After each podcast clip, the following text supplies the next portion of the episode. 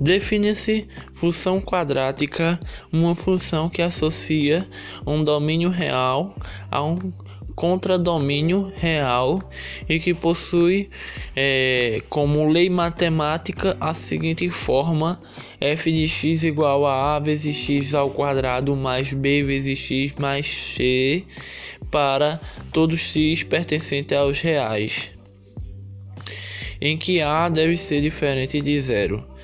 São exemplos de função quadráticas. f de x igual a menos x ao quadrado mais 100 vezes x, em que a é igual a menos 1, b igual a 100 e c igual a 0. E f de x igual a 3 vezes x ao quadrado menos 2 vezes x mais 1, em que a é igual a 3, b igual a menos 2 e c igual a 1. Muito obrigado por ouvir esse podcast. Até um próximo conteúdo.